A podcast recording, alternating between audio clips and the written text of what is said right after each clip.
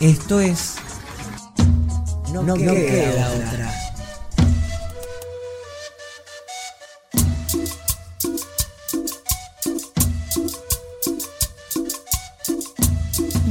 O acordate un día de escuela, de esos que hay sol y te levantaste a tiempo. En Bondi o caminando llegaste a la USAM. Te encontraste a Tincho en la entrada con plena sonrisa, Lalo te dio un super abrazo. Y ahora sí, entras a la escuela y hay mate cocido. Arma la ronda, hacer buenos días, con ronda musical o lleno de chistes. Te vas encontrando con los compas y las compas, hay reencuentros y abrazos. Y caes en la realidad o te vas dando cuenta que sí, hay que ir al aula. En las materias vas haciendo un montón de cosas. Qué bueno cuando pintan las salidas y mejor cuando llega el recreo. Almorzar juntos, inventar cosas en taller y que se arme el juego, que siempre haya más deporte para seguirla. Es por eso que ahora eso se vuelve sonido. Nos encontramos por la música, las palabras, las anécdotas, los susurros, las voces. Acá por la radio y poniendo la voz nos podemos ver con los ojos cerrados. No queda otra.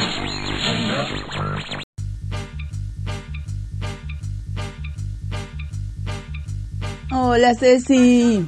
Hola Nan, llegó el martes.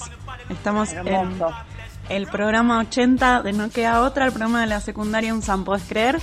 Uf, estoy pensando en cuándo vamos a hacer nuestro festejo, porque al final nos tiran números. Al final creo que de nuevo lo tenemos que definir nosotras. Tenemos que, que decir, nos gusta tal y ver si sale. A veces se puede, a veces llega el día y se puede festejar o no. ¿Viste cómo es todo día a día? Sí, no sabemos si, es, si podría ser un 99 o un 101 o un 100 cualquiera, total. Pero bueno, pensémoslo, todavía tenemos... No, ya está. Ah, me encantó el 99. Ah, ¿viste? Es muy bueno.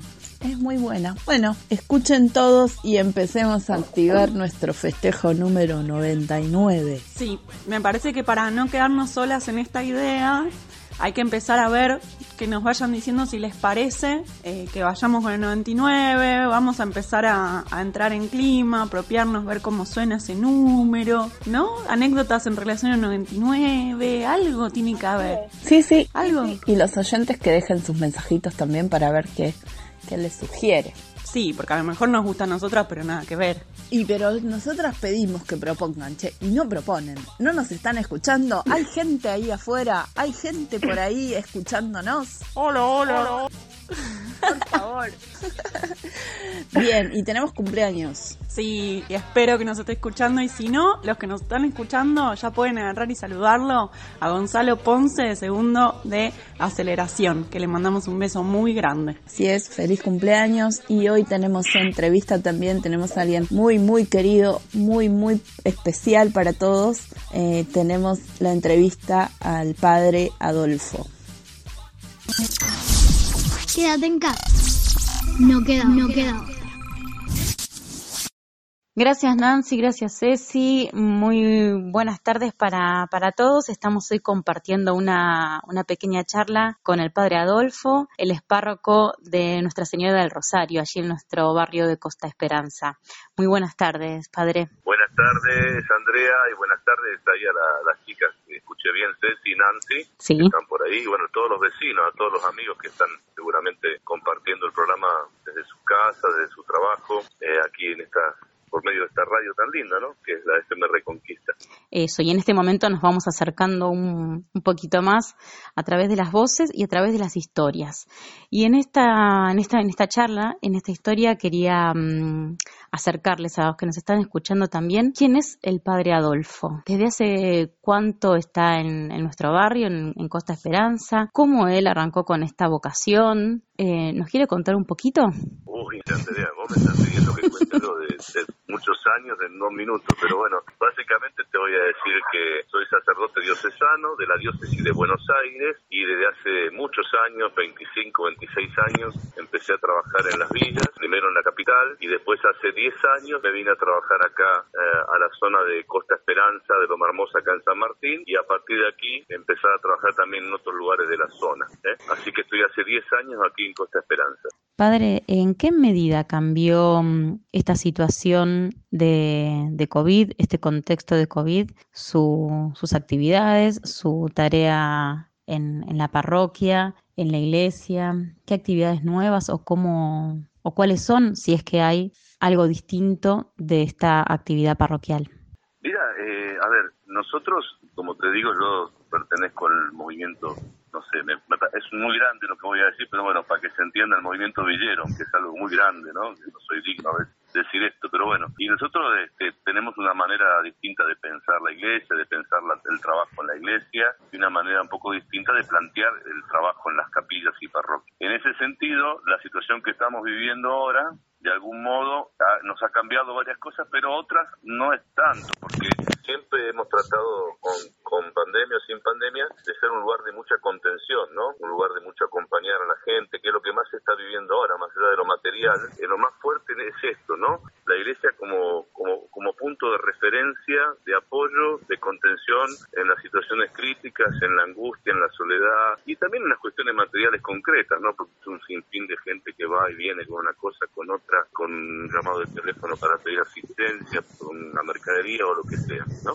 Por ahí la novedad, por lo menos para mí, fue toda la, la importancia o la fuerza que tiene todo lo que es virtual, ¿no? Mediático, porque gran parte del trabajo, sobre todo de contención y, y hasta los sacramentos, que, habitualmente aunque no es el correcto, pero bueno, estamos hasta confesando por teléfono, dando la prevención por teléfono, eh, charlando, haciendo contención por teléfono. Eso ha sido la, la gran novedad, digamos, de este periodo de pandemia. Y misa. En. Las misas también se dan en forma virtual. Se dan de forma virtual, pero bueno, nosotros acá en la capilla, de- en, en esta capilla, por lo menos de Costa Esperanza, eh, desde que empezó la pandemia hasta ahora, todos los días está abierta la capilla, desde las nueve y media de la mañana hasta las tres de la tarde. Hay misa, hay bautismo, por supuesto, sin juntar gente. eh, hacemos dos o tres personas, más no. Este, y si hace falta, hacemos varias misas para que la gente pueda tener y se transmite también en vivo por el Facebook. Y la sorpresa es cuando empiezan a llegar llamadas, por ejemplo, de Suiza, Estados Unidos, México, ¿eh? que obviamente son todos los lugares donde nuestro querido pueblo latinoamericano e- emigra y desde esos lugares nos llaman, ¿no? Porque no es que nos llama un suizo, sino que nos llama un señor paraguayo que está en Suiza. Claro. ¿Sí? Y la verdad que es una cosa, yo que no le daba mucha importancia a todo eso, me ha sido un gran descubrimiento para mí esto. Adolfo, ¿cómo ve al barrio dentro de sus posibilidades reales de hacer la cuarentena? Mira, nuestros barrios, vos, Andrea, sabe bien y lo sabe bien la gente que escucha la radio porque son muy parecidos. Nuestros barrios son pequeñas latinoaméricas, llenas de vida, llenas de alegría, también con problemas, ¿no? Pero bueno, problemas vamos a dejárselo que para otro tipo de, entrevistas. Vamos a hablar de cosas lindas. Entonces, bueno, nosotros acá tenemos nuestra manera, evidentemente es totalmente distinto a lo que se puede pedir o exigir de lo que es en los pueblos, de lo que es en la capital federal. La gente necesita trabajar, están yendo a trabajar. Se complica con el tema de los transportes. Es muy complicado acá, ¿viste? Es muy fácil decir quédate en casa cuando vos tenés una casa linda donde te puedes sentar en un sillón a mirar la televisión o a trabajar desde la computadora. Pero, digamos, nosotros acá, eh, ni siquiera yo, digamos, siendo que, que no soy pobre, digamos, ni siquiera yo tengo esa posibilidad acá. Este, entonces es muy difícil también ese tipo de, de cuarentena, ¿no? Lo que la gente, bueno, sí, intenta no juntarse, se nota, por ejemplo, en el colectivo, que es un colectivo que está siempre lleno, bueno, que en estos meses está, está vacío prácticamente, ahí donde uno se da cuenta, ¿no? Pequeños esfuerzos reales que podemos hacer, ¿no?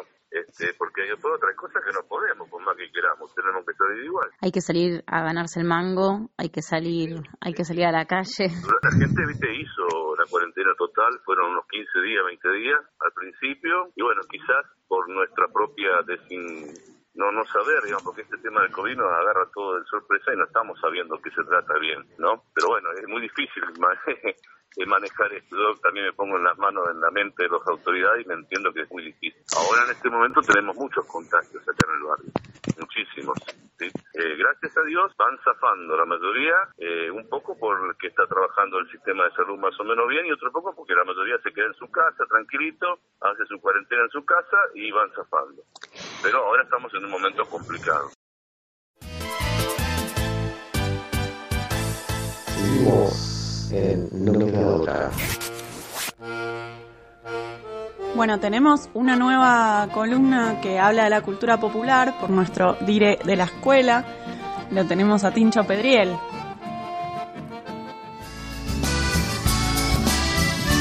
La cultura es la sonrisa que brilla en todos lados, en un libro, en un niño, en un cine o en un teatro. Solo tengo que invitarla para que venga a cantar un rato. Ay, ay, ay, que se va la vida, más la cultura se queda aquí. Buenas tardes.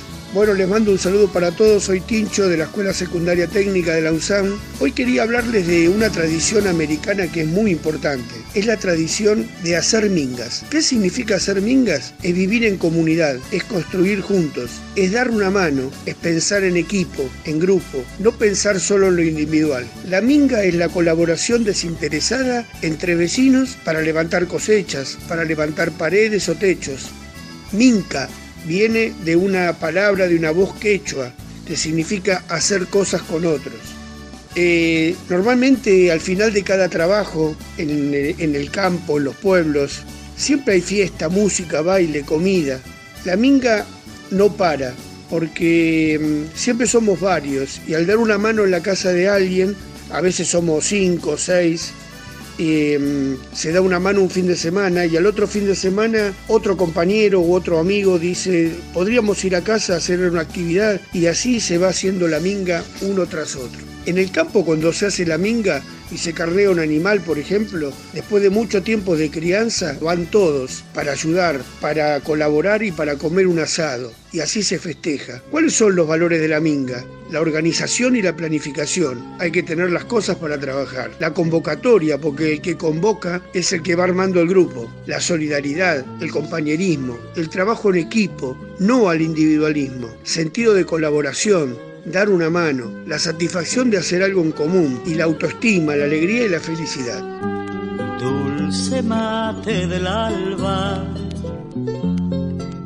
despierta el día y en los valles los hombres van a la minga, vocecitas y risas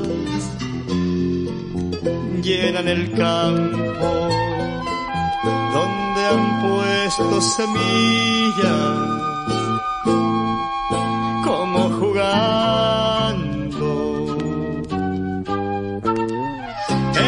domingo es de minga, el sol abierto los ojos, qué lindo se ha puesto el campo como si no fuera de otros.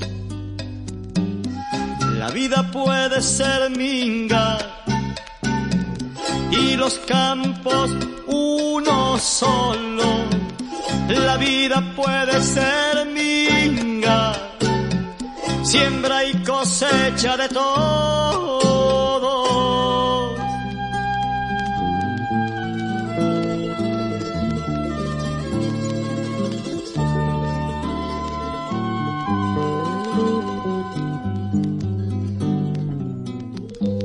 Ella deja a los niños,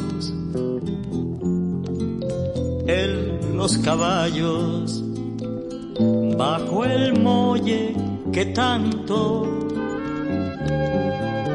los ha esperado. Y en las noches la brisa les roba un canto no son dos, son un pueblo que está cantando.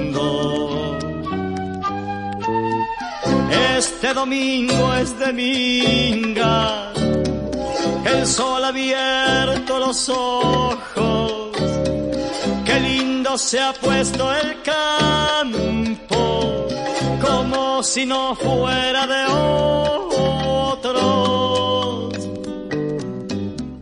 La vida puede ser minga y los campos uno solo. La vida puede ser minga, siembra y cosecha de todo.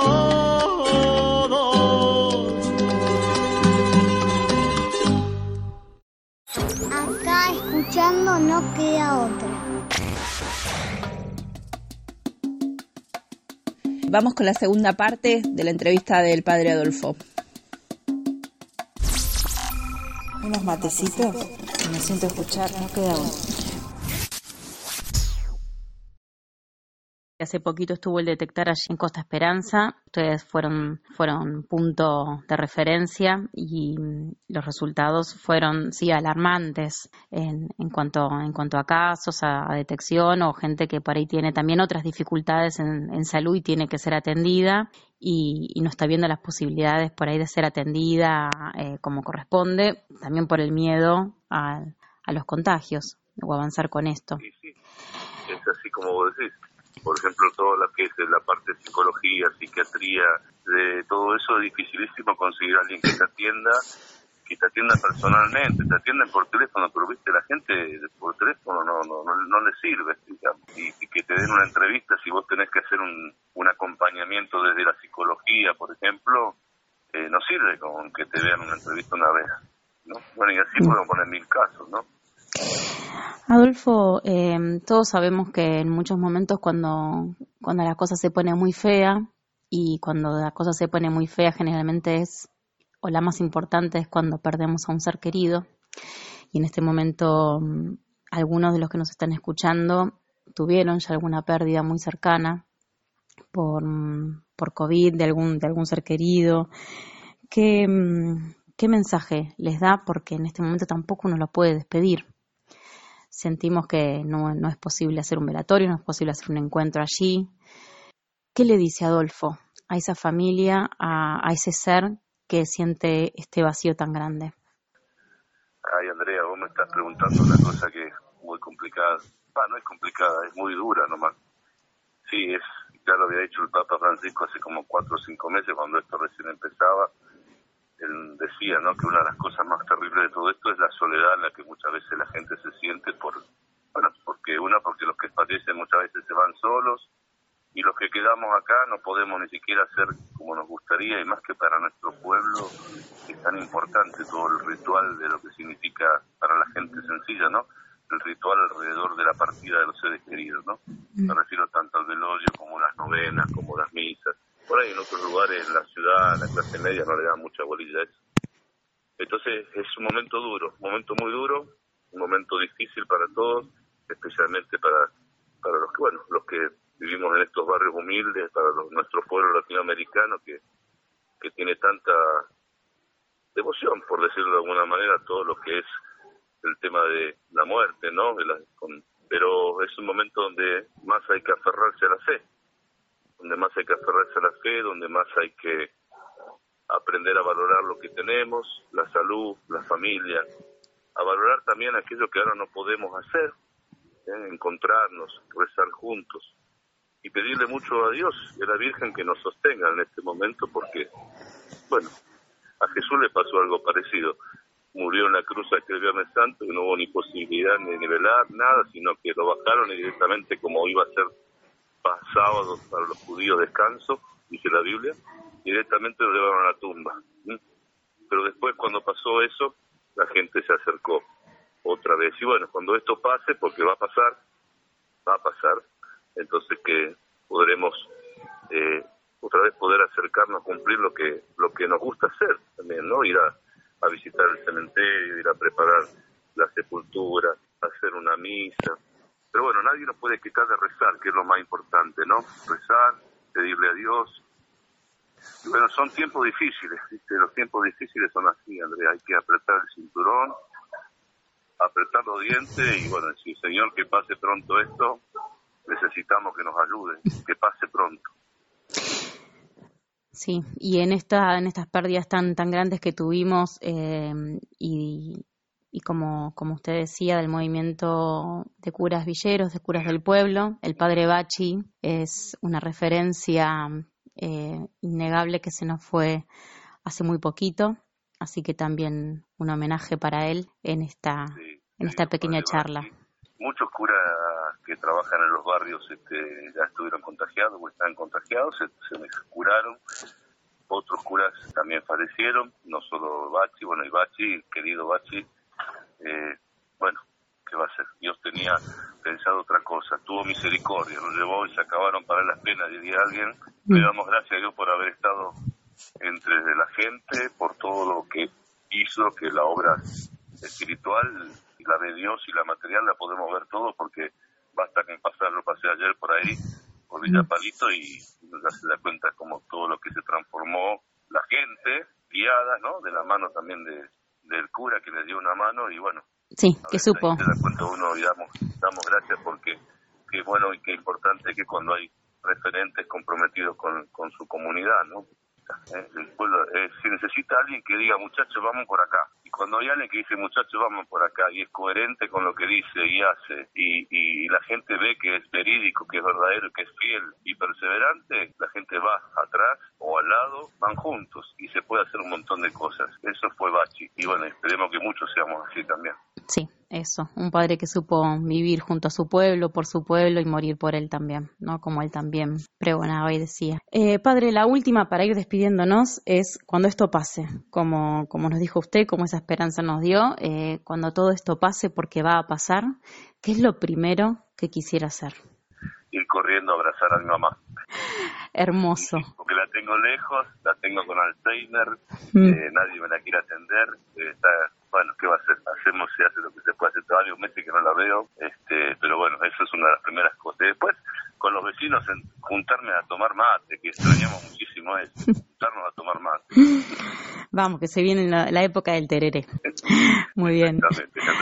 Padre Adolfo, le mando un beso enorme, un abrazo grande, grande eh, para, para usted y para, para todo nuestro barrio Costa Esperanza. Sí, gracias Andrea y permitime también saludar y agradecerle a Dios por tanta gente eh, buena, tanta gente comprometida que en estos días algunos ya sabíamos, ya los conocíamos y no esperábamos menos de ellos, pero otros también han ido surgiendo y se han ido eh, mostrando como realmente gente que le interesa mucho el bien del prójimo, gente comprometida con la situación, con la realidad. Así que bueno, le he dado gracias también a Dios porque hay mucho de eso también. Hay mucho. Me sumo a esas palabras. Un abrazo grande. Muchas gracias. Gracias Andrea, bendiciones para todos. Chao, chao.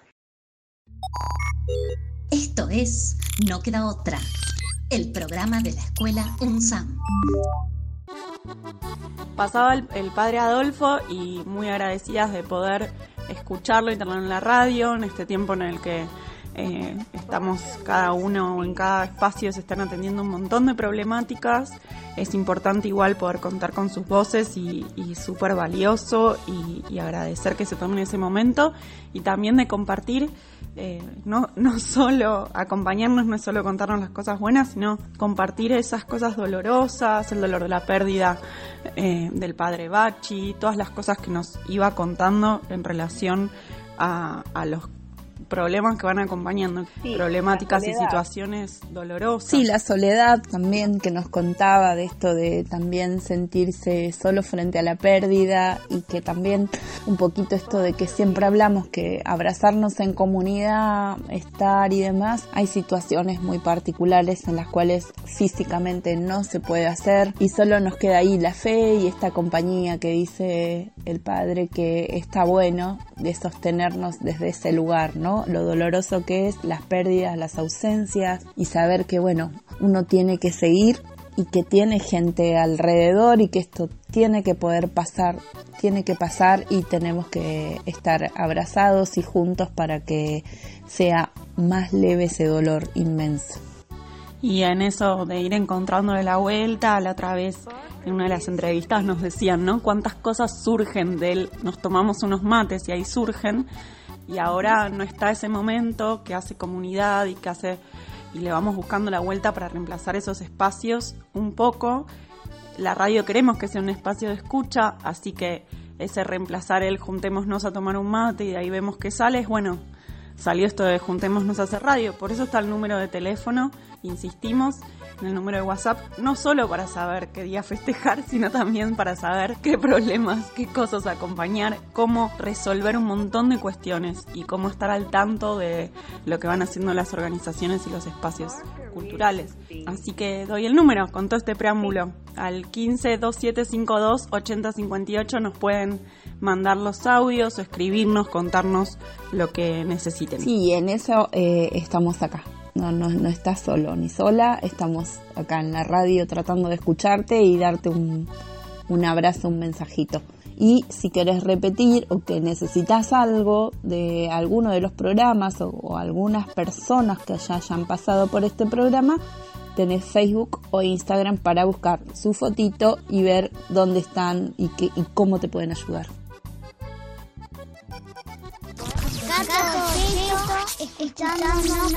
No queda, no queda. Buenas, soy Santi Bonardi, profe de la Escuela Popular de Música del área Reconquista. Eh, nada, quería pedir, si se puede, la canción Visionario de Martín Buscaglia. Eh, les quería mandar un gran saludo para toda la gente, no queda otra. Hay noches que se prestan para caminar, no hay forma de volver a casa. Mil y una vidas puedo atravesar Después de un rato se me pasa. Visionario, visionaria, visionarios por el barrio. Visionaria, visionario, visionarios por el barrio.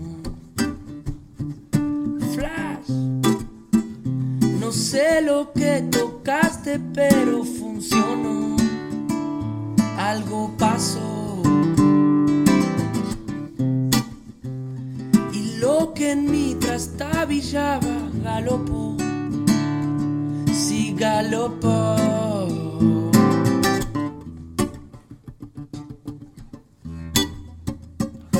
Mirando sin volumen la televisión la tarde avanza cautelosa. Salimos hasta el patio para ver caer el sol como un diamante entre las hojas. Desde entonces nada es lo mismo, desde entonces siento distinto, desde entonces nuestra lengua no conoce diccionario Visionario, visionario por el barrio. No sé lo que tocaste, pero funcionó. Algo pasó. Lo que en mí trastabillaba galopó. Sí, galopó. ya que todo brilla como anémonas, amémonos. Que lo que en mi trastabillaba galopó, sí galopó, y así pasó. Después querés contarlo y nadie lo entendió. Visionario Visionaria, visionarios por el barrio. Visionario, visionaria, visionario por el barrio. Sí, sí. Y el vecindario es como un acuario hoy por el barrio visiona a estar contigo es siempre igual, siempre, siempre distinto. Visionario en los escenarios, por el barrio, por el barrio, mm, visiona, nos dimos cuenta que extraviarse y explorar comienzan por la misma sílaba. Nos dimos cuenta que extraviarse y explorar comienzan por la misma sílaba. No queda otra, no queda otra, no queda otra. ¿Cuál es tu secreto en la cocina? Se muele con cacahuate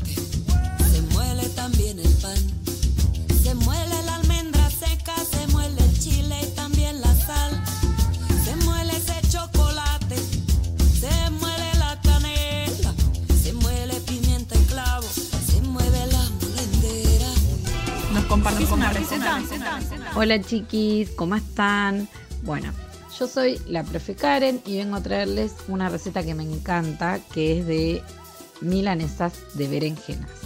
Sí, ya sé que me van a decir que las mejores milanesas son las de carne, que son las únicas. Bueno, pero esta receta a mí me gusta mucho, es saludable, es rica y además muy económica. Bueno, lo primero que vamos a hacer es a las berenjenas las vamos a cortar en fetas más o menos de 5 milímetros. ¿sí? Eh, no tienen que ser ni muy gruesas ni, ni, muy finas. A veces las podés sellar. Sellar significa que las haces vuelta y vuelta en la sartén. Y luego la pasas por huevo, ¿sí? el preparado, el mismo preparado que la milanesa. Por huevo condimentado con, a mí me gusta orégano, ajo, perejil y algún condimento que tengo por ahí tipo provenzal o lo que tengan en realidad.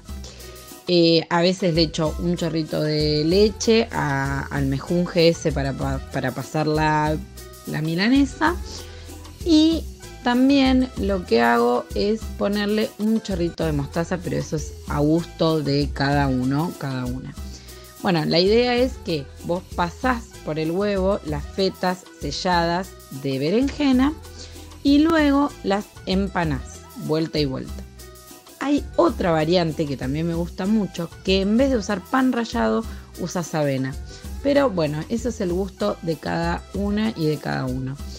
Bueno, espero que les gusten. Ya sé que esto puede llegar a ser un, un debate en Instagram, pero espero que defiendan a las milangas de berenjenas que son muy ricas. Ah, y la otra opción es hacerlas a la napolitana, es decir, una vez que las fritaste o las pusiste en el horno, eh, le pones un poquito de salsa y un poquito de queso arriba y te queda una comida espectacular. Bueno, espero que la disfruten, chiquis. Un abrazo enorme. ¿Cuál es tu secreto en la cocina? ¿Nos compartís una receta?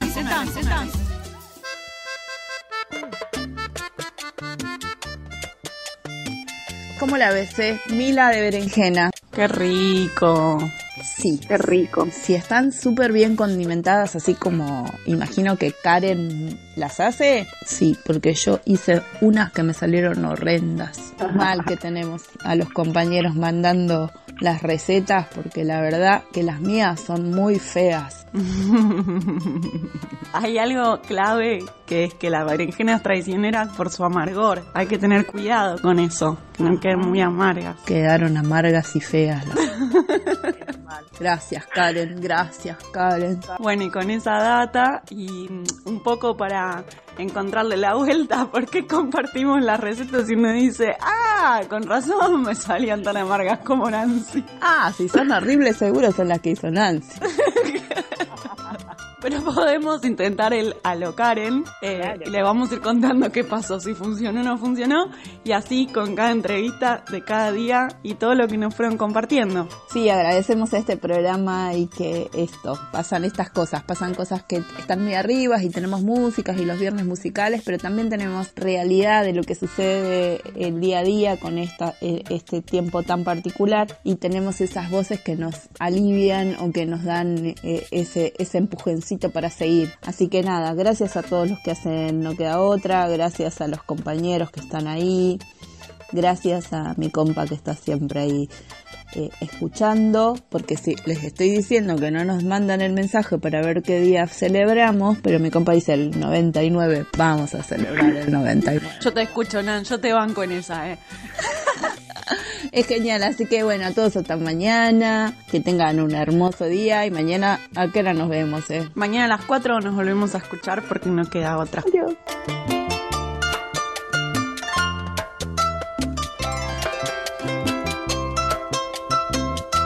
Estamos construyendo recuerdos, compartimos anécdotas, nos acompañamos.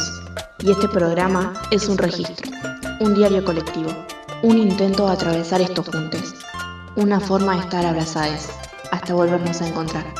No queda otra.